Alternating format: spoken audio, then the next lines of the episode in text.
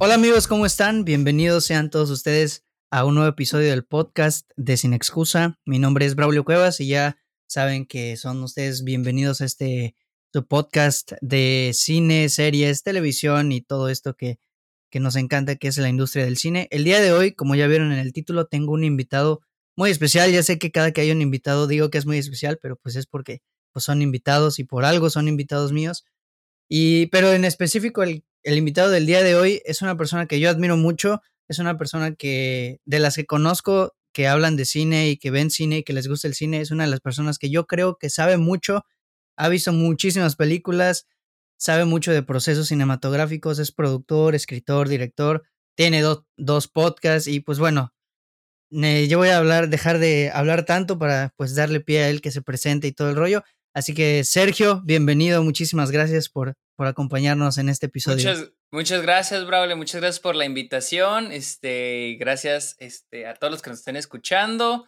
Vamos a tener un episodio muy padre. Este, vamos a hablar de cortometrajes, eso fue lo que me explicó Braulio, la realización de cortometrajes, así que va a estar padre esto. Así es, para los que no conocen al Sergio, que digo al Sergio porque así se tiene puesto él en Twitter, en Instagram. no hay problema, no me agüito. este, para los que no conocen a Sergio, él, eh, como ya mencioné, es escritor, productor, director de sus propios cortometrajes, ha ganado premios bastante interesantes por ahí. Hay una entrevista que les voy a dejar, si me lo permite Sergio, si quiere, se las dejo en la, en la descripción, la entrevista que le hicieron por su cortometraje, ayúdame por favor. Entonces, si quiere Sergio, la dejamos ahí. Él tiene también dos podcasts, tiene el Club de los Amargados con Héctor Portillo y tiene su proyecto personal que es Está OK, que es donde da opiniones de películas y así. ¿Y dónde pueden encontrar tus podcasts, Sergio? Eh, los podcasts los pueden escuchar en Spotify, Apple Music o cualquier este, plataforma que les dé o donde escuchen sus podcasts, ahí nos pueden encontrar. Ahí está, ahí lo tienen. Igual si quieren conocer un poquito más de Sergio, les voy a dejar en, el, en la descripción del episodio, igual sea en la plataforma que lo estén escuchando, su página web, que es ahí donde tiene pues todo su proyecto y su marca personal. Entonces ahí se las voy a dejar para que, para que lo chequen, ¿no? Y pues bueno, el día de hoy, como dijo el buen Sergio, sí, vamos a platicar sobre los cortometrajes, qué hacer cortometrajes, ver cortometrajes, ¿no? Porque es un medio el cortometraje es, por decirlo de alguna manera, la manera en que muchos cineastas se inician o muchos cineastas empiezan, ¿no? Su, su trayectoria como, pues vaya, como directores, escritores, productores. Sí. Y, y decidí, pues, invitar a Sergio porque él ya ha hecho algunos cuantos cortometrajes y la verdad es que si no los han visto, pues vayan a verlos en el link que les dejé en la descripción. Están muy buenos. No lo digo solo porque sea Sergio, sino que realmente yo considero que son muy buenos sus cortometrajes. Digo, si ha ganado premios, pues es que son algo bueno tienen que tener, ¿no? Y la verdad es que sí. Y porque, pues él conoce mucho de la industria, conoce mucho de cómo funciona este rollo de la dirección, del guion, y pues por eso lo invitamos aquí, ¿no? Entonces vamos a arrancar con, pues, esta es la primera, vamos a decir, la pregunta al parteaguas, ¿no? ¿Cómo fue que tú, Sergio, te animaste a hacer tu primer corto? Porque normalmente tenemos que las barreras mentales de típicas, ¿no? De que no, es que qué tal me sale mal, qué tal no, no soy bueno, qué tal. Entonces, ¿cómo te animaste tú? ¿Cómo diste el paso? Pues es que como dices, también sí tenía esas barreras mentales de que, de sí, de cómo le voy a hacer, que ir a la locación, o sea, pues como todo, lo más fácil siempre hacer quedarte sentado y no hacer nada, ¿no? Quedarte en tu zona de confort. Y siempre era de que escribía los cortos, pero no los hacía. Y pues porque es más fácil escribirlos, ya realizarlos, ir a la locación, traer el equipo, conseguir a la gente, todo eso ya es lo pesado. Entonces, eh, mi roomie, quien es Fernando, el que aparece en mi primer cortometraje, Josefina, siempre me ha dicho que quería ser actor. Y pues él sabía, obviamente, que yo quería ser director. Entonces era que, ah, a ver cuándo hacíamos algo, pero nunca lo hacíamos. Hasta que un día dije, ya, voy, chingue su madre, voy a hacer ya un voy escribir algo muy sencillo, algo súper sencillo de hacer y lo vamos a filmar. Y eso fue Josefina. O sea, pero era con el fin de iniciar, de empezar a hacer algo. O sea, y a partir de ahí es cuando ya empieza a agarrar vuelo y dices, ah, ya el siguiente, agarras confianza. Es como cuando quieres ir al gimnasio, por ejemplo, ir al gimnasio por primera vez o que llevas muy buen rato sin ir al gimnasio te da mucha flojera ir, te da mucha flojera ir, pero vas una vez y la segunda dices, ay, pero ya vamos, y la tercera y cuarta y ya, y ya, ya es algo normal, ya es algo cotidiano. Entonces, lo más difícil es la primera vez, pero ya una vez haciéndolo ya empiezas a agarrar confianza y a veces ya empieza a ser ya por diversión, ya lo empiezas a disfrutar. Sí, no, ahorita que dijiste esto de, de que agarras confianza y que la primera vez es la que cuesta. Sí, de hecho, yo pues nada más he dirigido un cortometraje, ¿no? Que es, eh, igual les voy a dejar el link por si lo quieren ver. Igual ahí si quieres te lo paso después. Claro. Este, eh, yo nada más he dirigido uno y lo hice. Yo siempre había querido hacerlo. Siempre dije, ay, no, yo quiero hacer un cortometraje, pero igual las barreras bloquean y todo el rollo. Y entonces yo llevé una materia el semestre pasado de mi carrera que se llamaba Filosofía del Cine. Entonces ahí nuestro director, nos, nuestro maestro nos dijo, no, pues como proyecto final vamos a hacer un cortometraje aplicando todo lo que hemos aprendido. Y yo de ahí me agarré y dije, no, pues es ahora, es ahora donde, donde, ahora sí que lo agarré como pretexto para empezar a hacer mi corto. Y pues sí, hicimos el cortometraje, lo grabamos en un día y medio más o menos.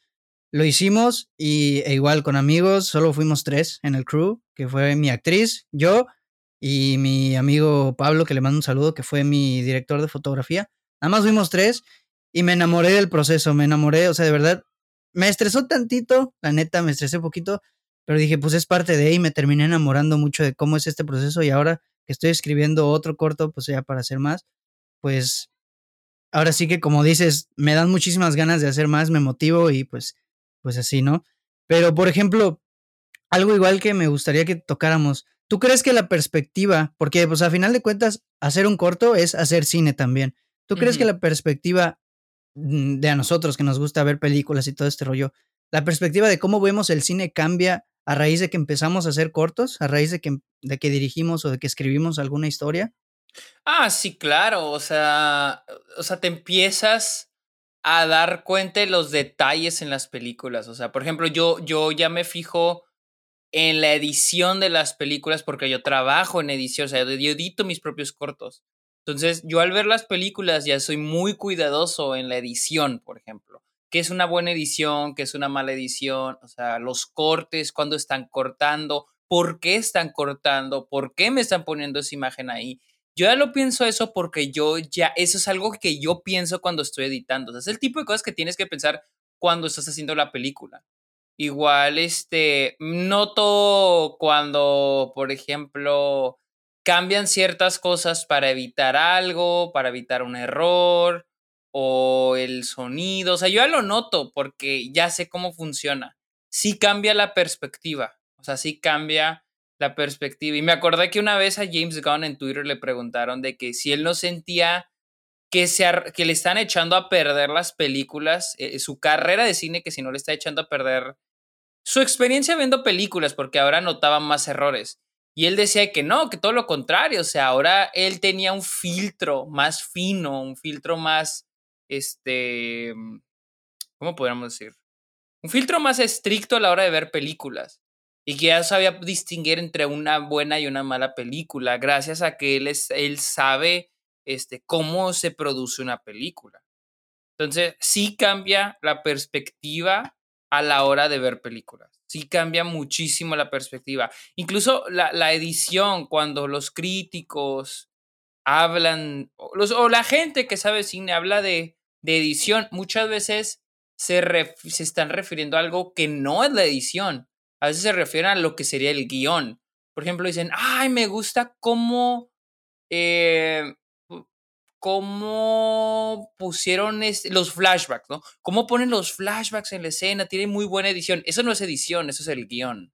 La edición son los detallitos, las tomas, o sea, cómo, cómo cambió de una toma a otra, por qué cortaron una toma.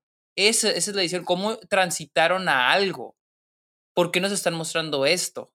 esas preguntas son lo que, eh, lo que conceptúa lo que es la edición en una película. Entonces, sí pienso que el hacer películas sí te crea una perspectiva a la hora de ver películas. Sí, sobre todo, este, creo que esto lo comentaban en un episodio del Club de los Amargados. Eh, empiezas a valorar un poco más el trabajo de todos los que colaboran en la realización de una película, porque nadie tiene la intención de hacer mal su trabajo. Nadie de los que trabajan en una película tiene la intención de hacer una mala película.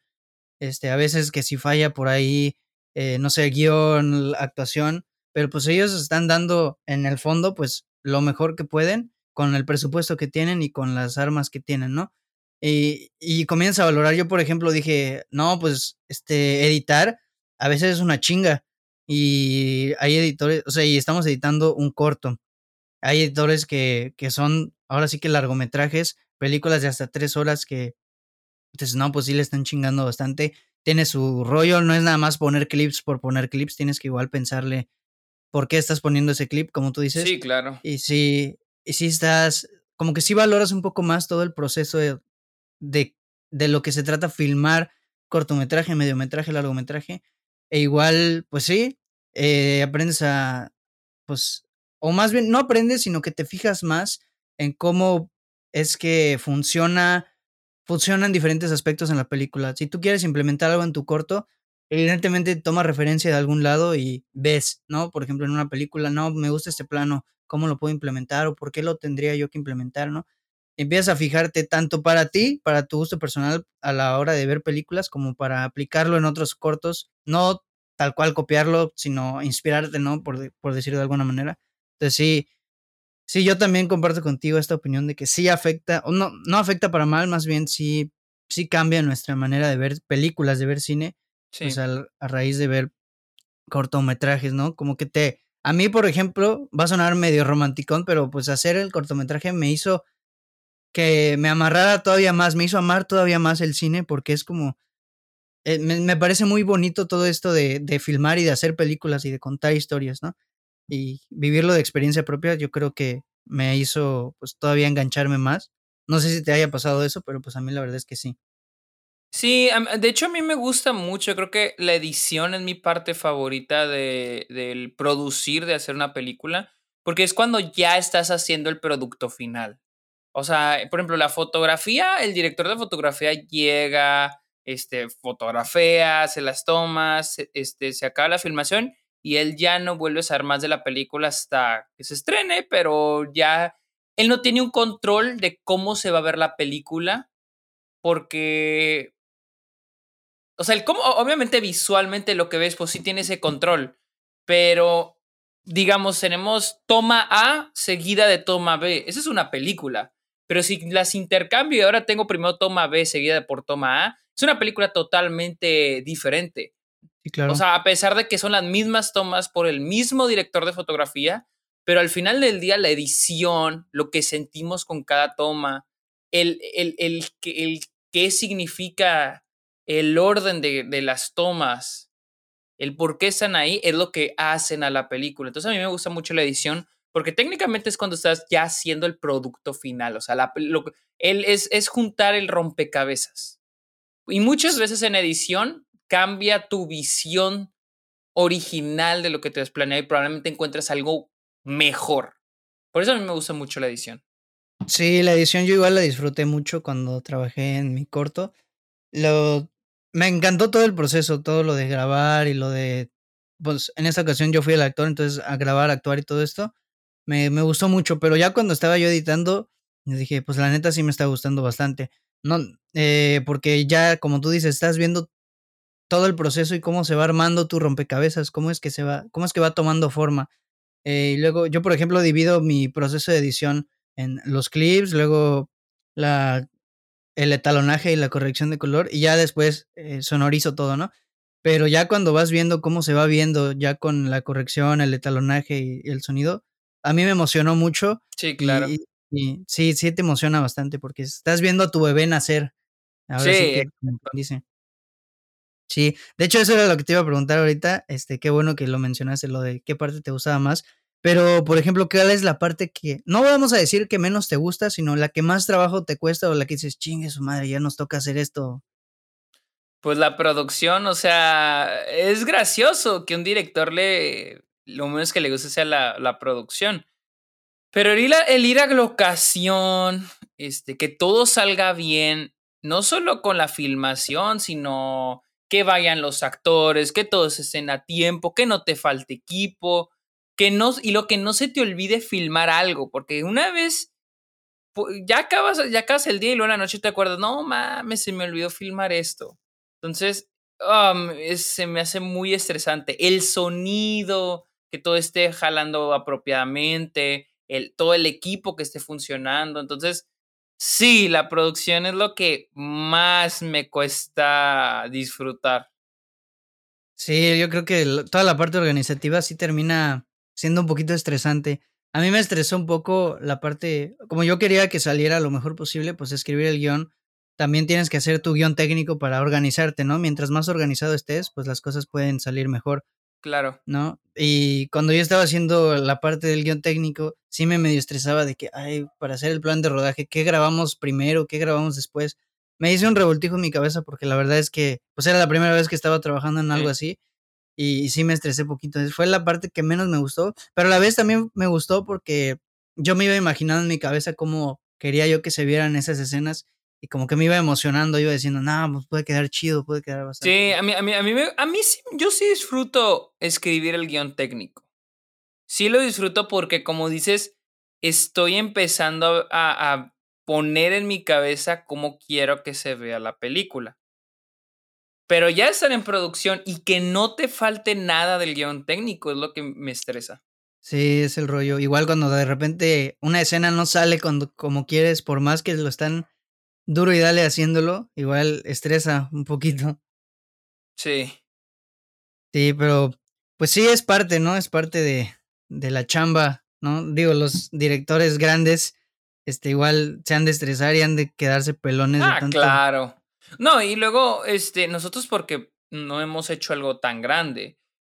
Pero ya cuando lidias con estudios y ejecutivos y presupuestos gigantísimos, eso es ya todavía más estresante. Sí, sobre todo. y todo eso. Sí, sobre todo los estudios, los, los productores, porque, por ejemplo, Disney, que es una mega empresa en la que los directores, pues desafortunadamente, pues solo son prestanombres en la mayoría de ocasiones, terminan teniendo un director, un productor en sus espaldas que le va diciendo, no, tú tienes que hacer esto y tienes que hacer esto. Y no lo deja trabajar como el director que por algo está ahí, ¿no? Y no lo deja chambear como, como quiere, entonces están ahí, no, pues tienes que hacer esto y nos queda nada más tanto dinero y, y no sé qué, y queremos que, la, que muestres esto. Entonces eso también los ha de estresar un buen. Y también lo de los calendarios, porque como ellos trabajan con artistas pues de súper renombre, pues ellos no solamente están enfocados en hacer esa película, también tienen que si conferencias de prensa aquí, que si sesiones de foto por allá, entonces cuadrar. y, también el, el marketeo, porque no es lo mismo que tú hagas tu película independiente y la termines cuando tú lo veas necesario, que obviamente los, las personas que están pagando tu película te decir, oye, pues tenla, o sea, mínimo para estas fechas, ¿no? Pero cuando se trata de algo tan gigante como Disney, que ellos ponen sus fechas de estrenos hasta cuatro o cinco años antes, pues es estrictamente fecha, llenar ciertas fechas. Entonces, está, está cabrón. Sí, no es parte de. Y bueno, nosotros que ahora vamos a decirlo, somos ahora sí que independientes, pues porque no pertenecemos a ningún corporativo enorme. Pues igual tenemos a veces más chamba de la que un director ordinariamente tendría. Que a ver, estamos hablando en sentido, pues, ¿cómo podemos decirlo? Mm, o sea, los directores enormes obviamente tienen muchísima más chamba de la que nosotros como, pues ahora sí que independientes tenemos porque están trabajando en producciones súper más, o sea, más enormes de las que nosotros, ¿no? Y nosotros, pues, ahora sí que somos independientes y a pesar de que nos toca a veces meter a mano al fuego en varias facetas, edición, guion y tal, pues no, no se compara, ¿no? Pero tú, siendo director y pues escritor así, te metes un poquito más eh, o qué tanto te inmiscuyes en las, los procesos, no sé, en la fotografía, en la musicalización de tu corto. O sea, a ver, es tu corto, ¿no? Tú eres el director y es tu obra a final de cuentas, pero ¿qué tanto te metes, por ejemplo, en la música y en todo este rollo en el que ya tienes un equipo, ¿no? Los que te componen y, y tu director de fotografía. Pues sí me meto demasiado, o sea, sí, sí me meto demasiado la fotografía, como ya tengo un, una imagen mental de lo que yo ya quiero que se vea, sí me... sí me meto mucho en cada aspecto de mis cortometrajes. Eh, pienso que debo aprender a tener más confianza en mi equipo, porque no toda la vida voy a poder estar coordinando todo. Entonces, sí, sí me meto en todo. A veces, la, a veces a mi director de fotografía le digo, güey, préstame la cámara, yo lo hago. Pero siento que es algo que debo aprender, o sea, confiar más en la gente con la que trabajo. Igual la música, trato de que es exactamente lo que yo quiero, lo que yo escucho. Claro. Sí, sí, yo a mí lo que me pasa es igual algo muy similar. Digo, yo soy muy, vamos a decir, muy celoso con mi trabajo, no en el sentido de que, ah, no, este es mi corto y yo me voy a llevar tal crédito, sino en el sentido de que yo sé cómo lo quiero y si no sale como yo quiero, no estoy 100% contento, no, no me gusta conformarme en ese sentido. Entonces sí, yo también intenté meterme mucho igual. Sé que en algún futuro me voy a tener que concentrar, o sea, esforzar un poquito más en confiar más. Que no digo que no confíe, si los tengo conmigo a mi equipo es por algo, porque confío en ellos y porque me gusta cómo trabajan conmigo. Pero sí, al final de cuentas estás hablando de que es tu cortometraje, es tu bebé. Tú lo cuidas y lo tratas como a ti te gusta, como tú quieres que salga. Entonces sí, sí me meto mucho, o bueno, sí me metí mucho en ese aspecto de que no, yo lo voy a escribir, yo, voy a estar a ver cómo salen las tomas, yo lo quiero editar, no, no quiero que nadie más lo edite, quiero yo editarlo porque yo sé cómo lo quiero y siento igual que a veces incluso me puede dar trabajo explicarle a otra persona en, en algún punto, no sé, que alguien me ayude a editar, siento que me va a costar trabajo, em, que está mal y que lo tengo que cambiar también, ¿no? Me va a costar trabajo explicarle cómo quiero yo las cosas, porque aparte de que soy un poco malo explicando pues, varias cosas, pues soy también muy celoso en ese sentido de que no, yo quiero que las cosas salgan como yo quiero, ¿no? Y, pues creo que es, es ahora sí que, vamos a decir, el síndrome de muchos directores, que obviamente por algo son directores, ¿no? Eh, así, lo, así le pasaba a Kubrick, si no salían las cosas como él quiera, digo, pongo el ejemplo por ser el más común que hay, del que todo el mundo conoce, eh, así como él pasaba 80 mil tomas porque no le gustaba, no le gustaba ninguna y no le convenía ninguna, ¿no? Algo así. No tan extremistas, por supuesto, pero sí. Sí, sí, pasa. Pero, pues sí, es, al final de cuentas, todo esto es parte de, pues ahora sí que de ser realizadores independientes, vamos a llamarlo así, ¿no? Terminamos metiéndonos en, en cosas eh, pues a ver, a lo mejor de más o, cosas que, pues a los que les queremos dar mucha importancia. Y por ejemplo, tú tienes alguna meta en el sentido de que, no sé, al año quiero sacar dos cortos, al año quiero sacar un corto, al año quiero tal, o prefieres esperarte a tener una idea clara, a tener un buen guion y empezar a trabajarlo sin importar el tiempo? Pues a mí, hasta antes de entrar a la maestría, me gustaba el escribir e intentar hacerlo. Ah, ahorita tengo que editar dos cortos que tengo pendientes, pero ahorita de mis cosas solo las quiero escribir. Porque ahorita que estoy en la maestría tengo ya más proyectos. Este, por ejemplo, este fin de semana me aventé un como, un pequeño como documental sobre uno de mis compañeros de clase, de dos minutos, nada más para practicar. Y me gustó mucho cómo quedó. Ah, pero ese tipo de ejercicios me van a impedir el hacer mis propias cosas. Para ese semestre tengo que hacer un documental de algo aquí de la ciudad. Tengo que buscar a una persona, algo, y hacer un documental sobre eso. Ese es mi proyecto final.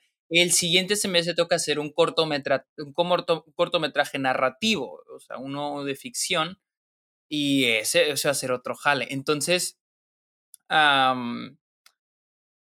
quiero concentrarme en esos proyectos, escribir buenas historias para poder hacer, para poder, para que, para que sean buenos trabajos, porque al final van a ser los, mis proyectos para la escuela y, y, y como la escuela promueve mucho el trabajo de sus estudiantes de maestría, quiero que el mío sea un muy buen trabajo. Sí, claro, ¿no? Resaltar, ahora sí que el mero vergas. No, pero sí. Pero sí, este.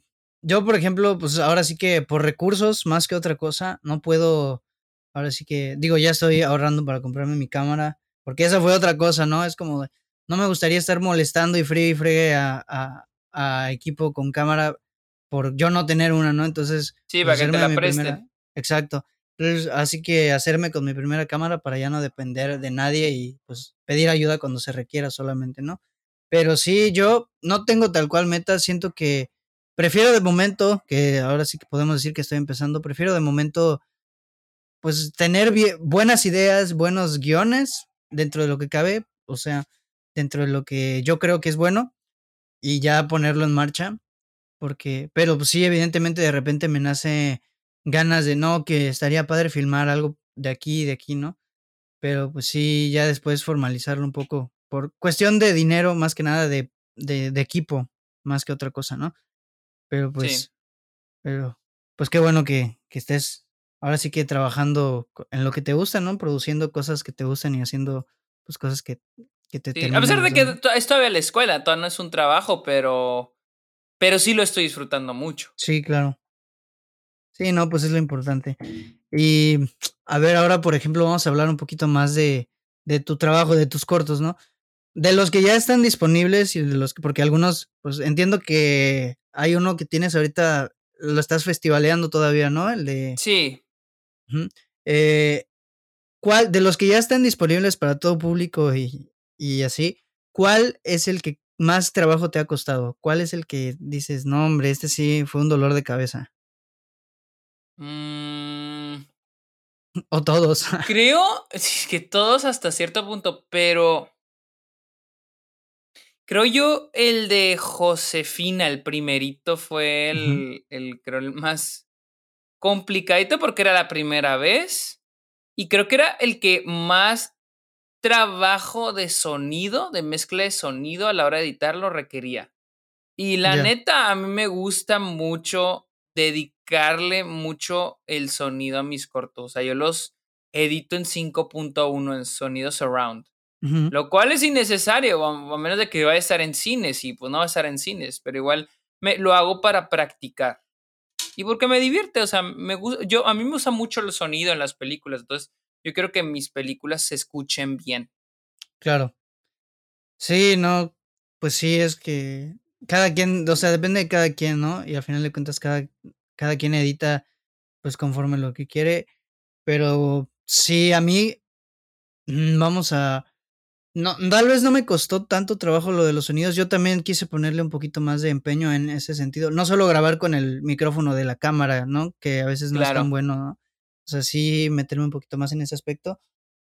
Pero, pues sí, a lo mejor igual porque fue tu primer cortometraje, fue el, que más. Oh, sí, claro. Muy probablemente sí. Sí, porque de repente uno no. Pues va agarrando callo, ¿no? Conforme va grabando más, más cosas. Sí, sí, sí. Pero igual hay una disputa ahorita, o más bien no es una disputa, sino es un tema que se habla casi siempre, ¿no? A la hora de crear nuevas historias. Y sobre todo para nosotros que somos pues, independientes, ¿no? ¿Tú crees que esas fuerzas, porque se habla mucho de, ah, no, es que si vas a contar una historia, cuenta algo nuevo, cuenta algo que no se haya contado. ¿Tú crees que esas fuerzas innovar en la historia? Porque en el, el cine es inmenso y el cine está innovando, innovando, innovando en cada momento. Y cuando a ti se te ocurre algo, muy probablemente otra persona ya lo hizo en alguna otra parte del mundo, ¿no? Entonces, ¿tú crees que esa fuerza es innovar o crees más en la idea de que tú cuentes las historias que tú quieras de la manera en que tú quieras? O sea, las, es que para mí una cosa es una historia y una cosa es el guion. Las historias pueden ser lo que sea. Yo, yo, yo soy de los que cree que no existen malas historias. Ninguna historia es mala. Lo malo es cómo la cuentas. Entonces, creo que puedes tener una historia que ya haya sido contada, pero la manera en cómo la cuentes es lo que va a hacer la diferencia, que es lo que sería el guion. Sí, claro. Entonces, creo yo que eso, e, e, e, este, no necesariamente necesitas innovar en una historia, pero sí en el modo en que cuentas esa historia. Sí, pues al final de cuentas, este, podemos tener a tres personas diferentes, le podemos decir, no, vas a hacer una historia de un niño al que le hacen bullying. por decirlo, ¿no? Por más que sea la misma premisa, las tres personas te van a entregar un trabajo diferente, porque cada uno tiene su visión, cada uno sabe trabajar con lo que le das, y pues sí, al final de cuentas lo importante puede, sí, yo creo que también es pues, cómo cuentas la historia, sin importar, porque además la temática, pues estamos hablando de que si tú eres el director o el guionista, tú cuentas lo que quieres, nadie te, no hay nadie atrás, a menos que trabajes para Disney, no hay nadie, o para Marvel o, grandes corporativos, no hay nadie atrás de ti que te esté diciendo, no, tienes que hacer esto, tienes que hacer esto. Al final de cuentas, tú cuentas la historia que quieras. Lo, en lo que te tienes que esforzar, sí, puede ser en contar, en cómo la vas a contar, qué vas a utilizar para contar la historia. Yo siempre digo que una historia no es buena ni mala por el tema que hable, o sea, una película y, o algo así puede hablar de lo que sea, eh, y pues no se valora por el tema que hable, sino por cómo lo trata, ¿no? Por cómo lo, lo desarrolla. Claro. Y pues sí, yo, en el sentido de innovar, de que no cuenta algo diferente, pues la neta es que está muy difícil. No por en el sentido de que no seamos incapaces, ¿no? Al final, de, en algún momento vamos a poder hacerlo, pero sí en el sentido de que, pues, probablemente algo que se te ocurrió a ti, que pienses que nadie lo ha hecho, pues alguien ya lo hizo, muy seguramente, ¿no? El cine es una industria enorme y, y va creciendo cada momento, ¿no? Igual la manera en grabar, de grabar historias, por ejemplo, yo dije, una vez se me ocurrió así, ah, vamos a hacer una historia, mmm, algo así como en un formato 4.3, eh, pero un poquito más cerrado, ¿no? Y que de repente el formato vaya cambiando a lo largo del cortometraje, ¿no? Y después descubrí Mommy de Javier Dolan, no sé si ya la has visto. No, no este, la he visto, pero sí sé cuál es la de la de la del chavito que al final extiende las manos y Ajá, se abre, ¿no? esa, después descubrí esa y dije, mmm, ya, lo, ya me la ganaron la idea. Y cosas así de repente mm, pasan, ¿no? Que uno quiere innovar. O sea, pero, pero, pero, por ejemplo, siento yo que puedes contar otra historia, o sea, puedes aplicar a cosas diferentes. Por eso creo yo que sí es muy importante ver cine. O sea, el ver todo el tiempo películas, ver películas sí, claro. nuevas, no el mismo tipo de cine, diferentes tipos de películas, porque vas a aprender cosas nuevas, cosas que ya se hicieron, que no para que sepas que ya se hicieron y no la hagas, sino porque tú también puedes agarrarte esas ideas y sí, claro. crear algo tuyo. Era lo, fue así Tarantino, que es el director más mainstream. Ese güey, uh -huh. casi todas sus películas mmm, tienen cero de originalidad. Todas son uh -huh. copias de las de Sergio Leone, de Godard, del cine de, de Scorsese, de todos ellos, ¿no? De Brian De Palma. Pero él le agregó su estilo, o sea, él le agregó su propio estilo. Sí, claro. Entonces, siento yo que por eso es bueno todo el tiempo ver películas. Sí, ver películas porque te nutre y, pues ahora sí que conoces, ¿no? Y igual, e igual si, si eres genuino y confías en ti, yo creo que al final de cuentas tu sello va a terminar eh, escribiéndose por sí solo, vamos a decir por sí solo de manera pues poética, ¿no? Porque al final lo terminas haciendo tú, pero si eres genuino, si confías en ti y si haces lo que tú quieres, pues al final del día, eh, tu sello o, tu marca personal, o pues sí, vamos a decirle tu sello, pues terminará pues, surgiendo, ¿no? De repente puede ser que te inspires, ¿no? Por ejemplo, ¿tú de qué directores crees que te has inspirado en, a la hora de, de hacer tus cortos, principalmente? Pues, eh, pues depende de las películas que hago, por ejemplo, digo, perdón, depende de las películas que veo. Por ejemplo, un corto que hice, el último que hice me inspiré en los documentales de Chantal Ackerman. Eh, otro me inspiré en las películas de Cheryl Dunier. Entonces, a veces digo, ah, están padres esas ideas. Y entonces digo, ¿cómo las puedo hacer yo va dentro de mis propias historias?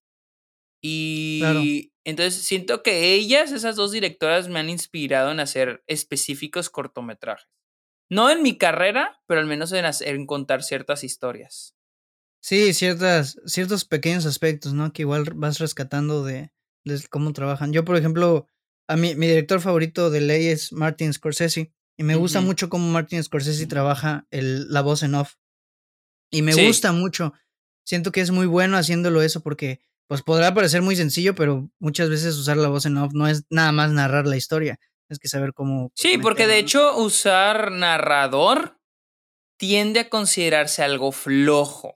Claro. En las sí, películas. Es como, es como, ay, pues es pura sobreexplicación la que Ajá, exactamente. Tiende a ser algo así, entonces tienes que ser muy inteligente. Sí. E e eso, eso, es lo que me explico, o sea, algo, un elemento que tiende a ser un elemento flojo, convertirlo en algo inteligente. Ahí es como es como ah, cómo usas las herramientas que tienes.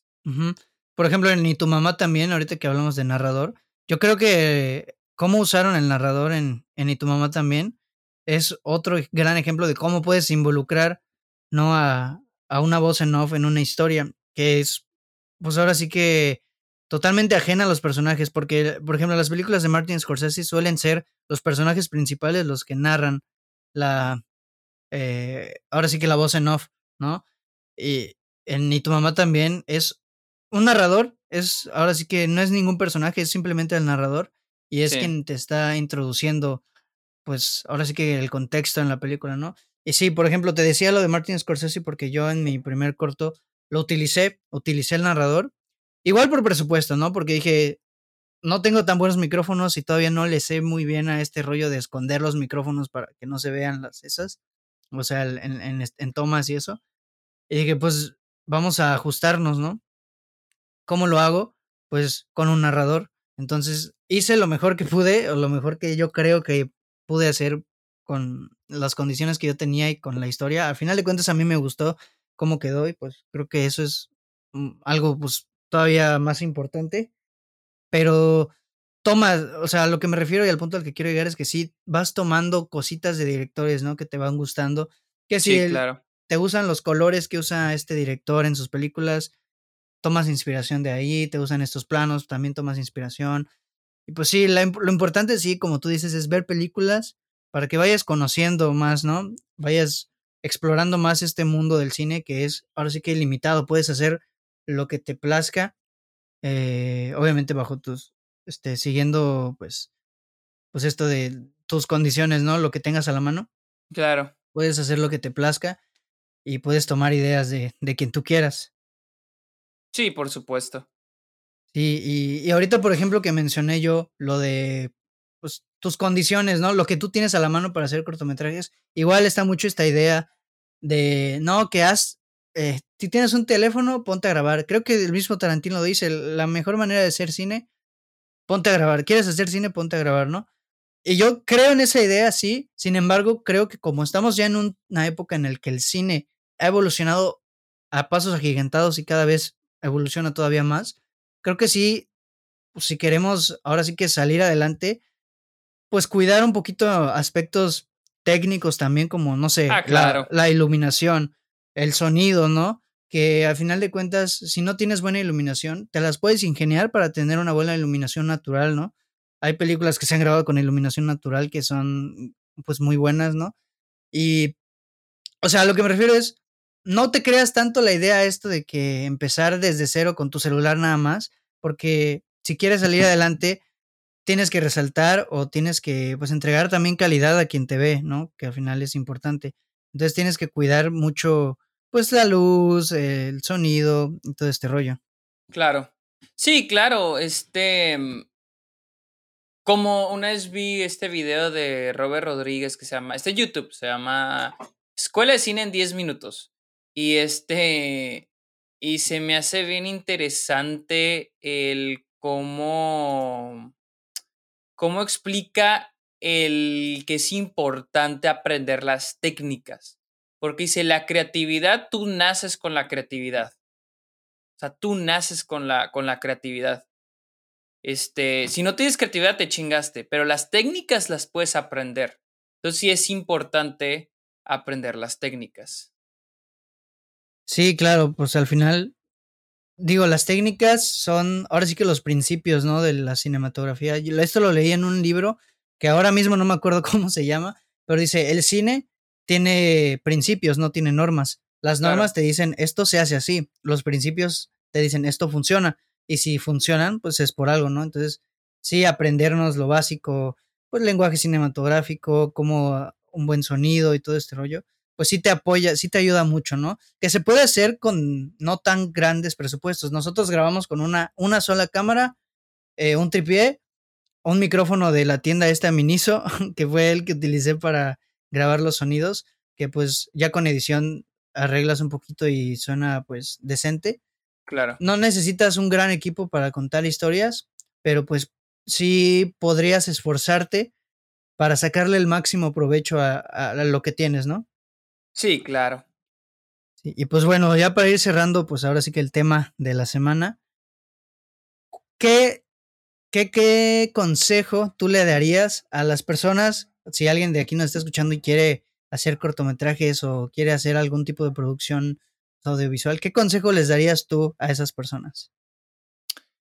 Pues que comiencen a hacerlo, que inicien, o sea, que no tengan, que no tengan miedo en hacerlo, porque habrá algunos entre nosotros que tal vez a la primera les salga algo bien, habrá otros que nos salga algo súper mal, pero el chiste es empezar a hacerlo, porque ya una vez que lo ves y dices, ay, no salió como que quería, por, porque no salió como quería porque me faltó esto, porque me faltó aquello, se me olvidó esto. Ya la siguiente vez, ya, o sea, y esto es en todo, o sea, no solo en cine, en todo, o sea, el, intentar las cosas, la experiencia es lo que, lo, lo que, de donde vas a aprender más, a través de la experiencia es donde vas a aprender más en cómo se deben hacer las cosas. Entonces, mi, mi consejo es que lo hagan, o sea, que lo hagan ya, Sí, yo comparto tu idea. Sí, es, es eso prácticamente. Aviéntate al ruedo, no tengas miedo.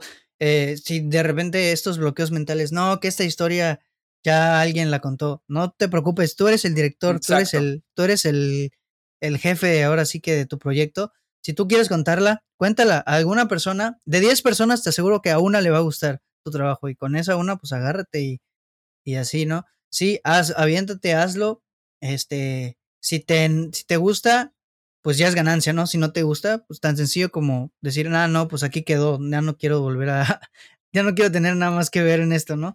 Pero si te gusta ya es ganancia y puede ser que empiecen a salir cosas pues, claro. muy, muy padres, ¿no? Igual, pues no, no agüitarse, podría yo decir también, porque de repente sí, como tú dices, no, que no me gustó mucho, ¿no? Sí, exacto. Pues si es tu primer cortometraje, pues ahora sí que es entendible, es tu primer cortometraje, no es no, no tienes la experiencia que tienen otros directores, no tienes, eres, además de que eres independiente y que la, sacar un proyecto independiente, pues ahora sí que está bastante complicado en el sentido de esfuerzo y todo esto, pues que ya es un logro, es, es tuyo, tú lo hiciste, siéntete conforme o a lo mejor no conforme, pero siéntete contento porque diste el paso.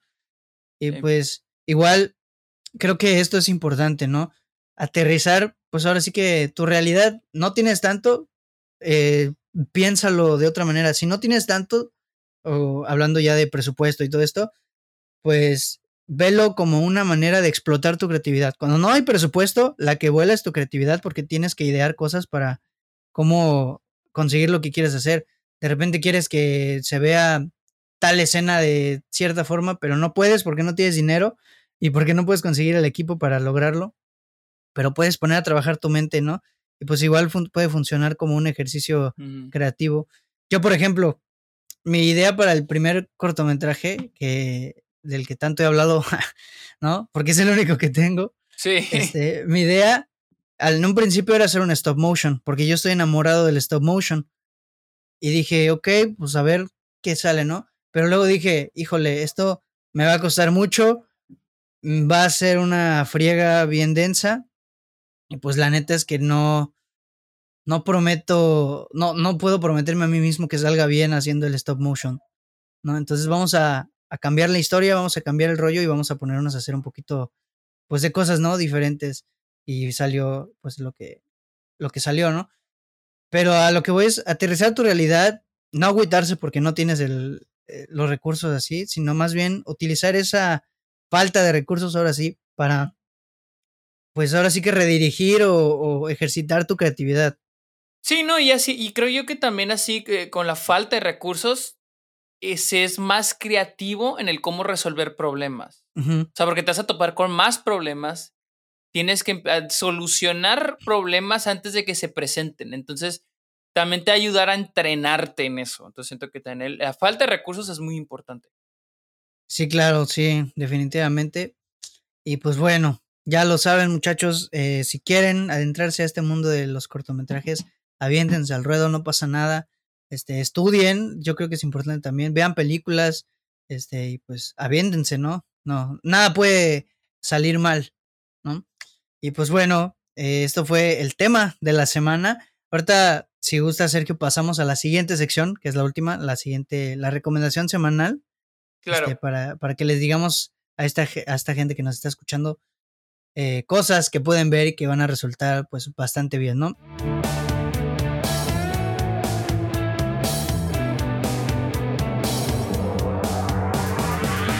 Así que, pues bueno, amigos, esta es la recomendación semanal. Y si quieres, Sergio, empiezo yo y ya después das la tuya. ¿O quieres empezar Ok. tú? Ah, no, empieza tú. Ok, va. Yo tengo dos. Eh, una, que la verdad es que no me acuerdo si ya la he mencionado en el podcast. Lo más seguro es que sí. Pero la menciono porque se acaba de estrenar en, en Netflix. Salió el primero de septiembre. Y es Another Round, Drug, la película ganadora de, del Oscar a Mejor Película Extranjera, que fue dirigida por Thomas Winterberg y es protagonizada por Matt Mikkelsen. ¿Y por qué les recomiendo esta película? Primera, porque a todos nos gusta el chupe, ¿no? No, no es cierto. No, porque en primera, porque siento que, además de que es muy del estilo, o sea, esta dupla de Matt Mikkelsen con Thomas Winterberg siempre resulta bien, o por lo menos en The Hunt, me parece que es algo bastante denso y pues muy bueno. Pues es una película que nos va mostrando ahora sí que las facetas de, de una borrachera, pero desarrollada por diferente, pues por medio de diferentes, ¿cómo decirlo? Etapas, ¿no? Diferentes, pues acontecimientos a lo largo de la historia que ahora sí que como que te van diciendo, ¿no? Cómo es el renac el surgimiento de... A ver, es que hay un concepto clave en esta película que cuando la vi yo dije, no, pues esto es que es la vida, ¿no? Que además el trasfondo de la película por la muerte de, de la hija, desafortunadamente, la hija de Thomas Winterberg, que es el nacimiento de la vida, que es como lo vamos viendo en el personaje principal de Matt Mikkelsen, cómo es que se va, ahora sí que es un proceso de catarsis bastante constante al, el que vemos a lo largo de la película. Pues la verdad es que a mi parecer es buena, me encantó, es de mis películas favoritas del 2020 pues si la pueden aprovechar ahorita que está en Netflix, pues véanla, ¿no? La verdad es que es buenísima, a mi parecer. No sé a ti qué te parezca. Creo, A, creo mí, que a mí- también. a mí me encantó, a mí me encantó. Es de mis películas también favoritas del año. Sí, es que es buenísima. Me gusta mucho la De ese actuación. año más bien. Sí, sí, sí. La actuación de Matt Mikkelsen es buenísima. Todas las actuaciones en general me parecieron pues bastante bien. Pero pues véanla, ¿no? Al final de cuentas, en gusto se rompen géneros. Véanla, Sí. si les gusta, pues bravísimo. Y si no, pues ni modo, ¿no? Y la otra, que la voy a decir más rápido para que pues ya digas eh, qué nos tienes para recomendar, es una película bélica que se llama Come and See. Eh, de hecho, yo esta película la vi eh, gracias a tu recomendación, una recomendación que hiciste en Twitter hace bastante tiempo ya. Este, yo la vi y me quedé. A mí me encanta el cine de, el cine bélico, pero es una película bélica muy diferente a lo que estamos acostumbrados o a lo que Hollywood nos tiene entrenados, ¿no? Como Saving Sí. Private Ryan, 1917 o cosas de ese estilo. Esta es una película soviética que nos habla de un niño que es reclutado, ¿no? Para ir a la guerra. Y pues, ahora sí que es muy cruda esta película, está bastante densa, es, es bastante densa. Yo terminé de verla y tenía un hueco en el estómago bastante, pues, pues importante. Y sí me, me parece que es una película que a pesar de que es muy cruda, termina siendo una gran película. A mi parecer es una excelente película. Te muestra la crudeza de la guerra, pero a pesar de que a mí me gustó mucho porque a pesar de que obviamente yo no nosotros no vivimos en la Segunda Guerra Mundial, Sí, claro. se- la película se siente tan genuina que confías 100% en ella y dices, no, pues esto pasó tal como, lo- como nos lo están contando aquí. Entonces, se siente muy genuina la película, se siente muy verídica y la verdad es que, pues yo creo que eso es algo bastante importante y a mí me encanta, me encanta la película. Yo las, las, este, mm, la recomendación que voy a dar es Gloria de John. Cassavetes, la cual vi hace como un mes. Este es con interpretada por Gina Rowlands, protagonizada, perdón, por Gina Rowlands. Es una gran película en la que el personaje de Gina Rowlands, Gloria, tiene que cuidar a este niño, este, creo que es puertorriqueño, lo anda buscando la, la mafia italiana para matarlo. Es algo muy similar a The Professional. De hecho, creo que fue antes de creo que fue antes que la de The Professional. Sí, fue 14 años antes de Professional. Y se me hizo una gran película, la dirección. Yo, yo estoy empezando a ver las películas de John Casaveris y esta me gustó bastante. Y más porque me gustó mucho Uncut Gems y sé que los Safdies eh, se han inspirado mucho en el trabajo de John Casaveris. Entonces, aquí se nota mucho esa influencia y me gustó bastante y se la recomiendo demasiado. Gloria. Pues ahí lo tienen amigos, tienen tres recomendaciones para esta semana si no tienen nada que ver. Este, pues ahí, ahí lo tienen. Y pues nada amigos, con esto vamos cerrando el episodio de esta semana. Le agradecemos mucho a Sergio por estar aquí con nosotros. Muchas gracias por aceptar la invitación. No, gracias por, por invitarme al, al programa. Sí, no esperamos que te la hayas pasado chido. Y pues ya saben que el podcast lo pueden escuchar en Amazon, en Amazon Music, en Apple Podcasts, Google Podcasts, Spotify, Google um, Anchor también, YouTube. Y pues no olviden seguir las redes de Sin Excusa en Facebook e Instagram. Y Sergio, sabes sí que vamos a citar al buen Héctor Portillo. Este, ¿dónde te podemos encontrar? Estoy en Twitter, Instagram y en Twitch como Robert Sergio Munoz y tengo mi podcast eh, Está OK. Y pues el Club de los Amargados, el que tengo con Héctor en Spotify también y Apple Podcast. Eh, calmado, dije, en, mis redes sociales es en Instagram, Twitter, perdón. Instagram, Twitter como arroba el Sergio Munoz y mi podcast está en Apple Music y este Spotify. Soy como arroba el Sergio Munoz. Excelente. De todas maneras, ya en el en la descripción del episodio les voy a dejar las redes de Sergio y su página oficial. Por si quieren ver sus cortos, ahí están. También están en, Vimeo. Pero vayan a su página oficial porque ahí van a conocer un poquito más de él, de, dónde estudia, qué estudia, de dónde es. pues ahí se las dejo, ¿no? Y pues nada, ahora sí, ya con esto cerramos. Nuevamente le agradecemos a Sergio que nos haya acompañado. Y pues esperamos que les haya gustado mucho el episodio de esta semana. Nos escuchamos la siguiente semana en un nuevo episodio del podcast de Sin Excusa. Bye. Hasta luego, bye.